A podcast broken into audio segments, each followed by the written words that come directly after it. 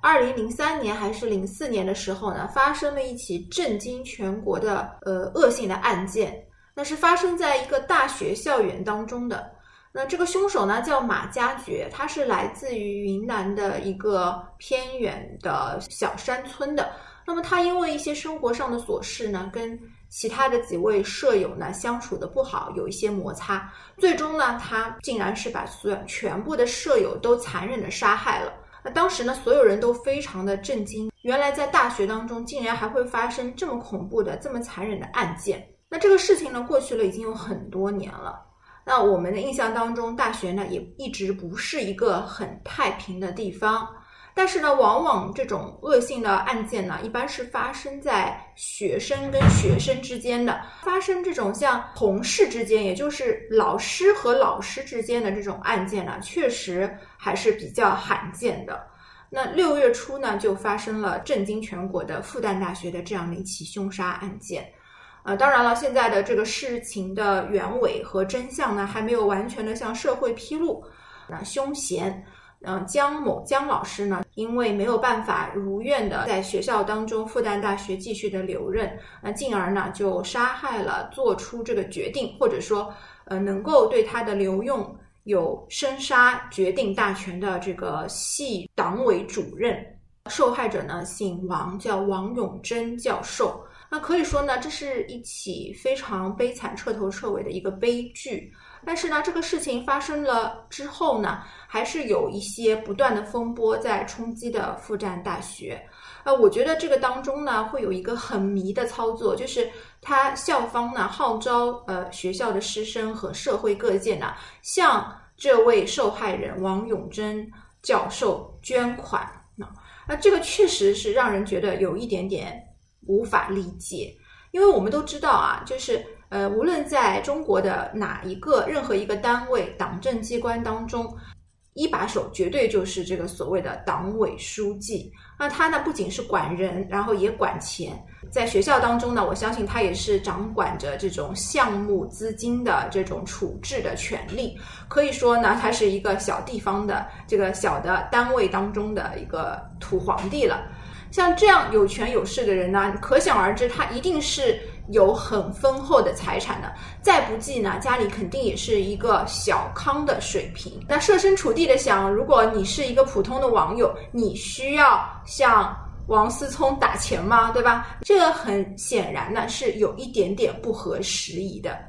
复旦大学本来是可以，呃，是搞一些比较平和或者说比较得体的一些追思的活动。比方说呢，首先啊，就暂停学校内外的一切的娱乐活动、文娱活动，然后呢，可以在他们呃学校的小范围内开一些追思会啊。但是呢，他们确实选了一个我觉得最迷的操作，就是号召大家向他捐款啊。那么有一个财经号呢，就是写了一下这个事件，然后呢，在他放出的这个网友的留言当中呢，竟然有不少的网友表示说，希望放出这个江某，也就是杀害。呃，王永贞老师的这个江某的他的银行账号啊，希望给这个凶手来捐款。可想而知呢，这个舆论的导向呢，呃，应该已经大大的超出了复旦大学官方校方的这个料想之外了啊。可以说呢，人们共情的呢，往往就是在这些社会案件当中比较弱势的那一方。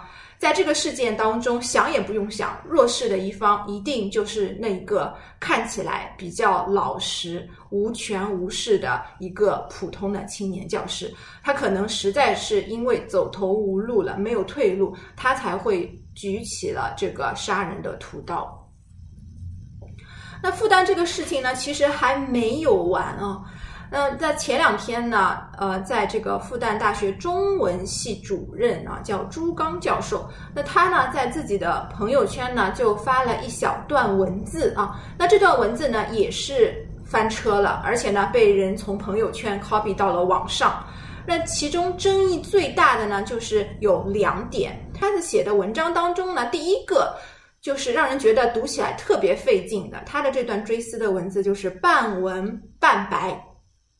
话文当中呢，加一点点文言文呐，倒也是可以的。但是呢，通常是用在这个学生的作文里边啊，或者说呢，是一些比较大的长篇的文字当中，那你加一些文言文，加一些古诗词呢，会提高整个的这个文章的档次啊，提升整个文章的一个立意，让人觉得呢也有几番古意，有一些情趣。但是呢，你说要在一个文言文当中夹杂了几句白话文呢，就显得非常的不得体了，让人感觉读起来特别的生硬，特别的费力和别扭。那这篇追思王永贞呃老师的文章呢，竟然还是出自于复旦大学中文系主任他的之手啊，所以呢，就更加让人觉得错愕，人家就会情不自禁的怀疑说啊。一个中文系的主任，他的文字水平，他的文字功底，竟然都已经掉到这么差的地步了吗？难道他连写一篇很普通、很平时的一篇追思文的这个能力都没有吗？那进而呢，可能就会去怀疑复旦大学他们的这个中文系到底的师生的能力是怎样。所以说呢，我想如果这个事情还是在持续发酵的话呢，可能真的会对复旦的。嗯，大学的这个美誉度啊，带来很大的损伤的。另外呢，这个事件当中，我们也看到复旦大学呢，在它的危机公关这个事件上做的是比较差的，因为目前为止还没有看到任何的官方能够来回应社会上的这些非议，而且更深层层次的这个原因呢，就是可能是大学在教师的选拔、留用。还有这个任用上面的话，可能会有很多的问题存在，才会导致说大家印象当中的这些与世无争的呃年轻的教师呢，是心里边起了杀机，要举起屠刀。如果说呃复旦大学不继续正视这个问题的话呢，可能就会闹更多的笑话。就像在这篇追思文当中。这个中文系的主任朱刚教授，他就用了一个特别扎眼的词啊，叫“求人得人”。在这个文章当中，他用了这样的一个词呢，我觉得是有一点不妥当的。因为“求人得能”呢，往往用来描述一些不太好的事情发生之后，来宽慰这个当事人的这么一个说辞，或者说呢，你可以说自己来自我解嘲用的。你可以说，嗯，我之前呢已经预见了。呃，一个事情的发生啊，但是呢，我也做好了相应的心理准备。那后来呢，这个坏事果然发生了，所以呢，我求人得人，但是呢，我可能还是无怨无悔。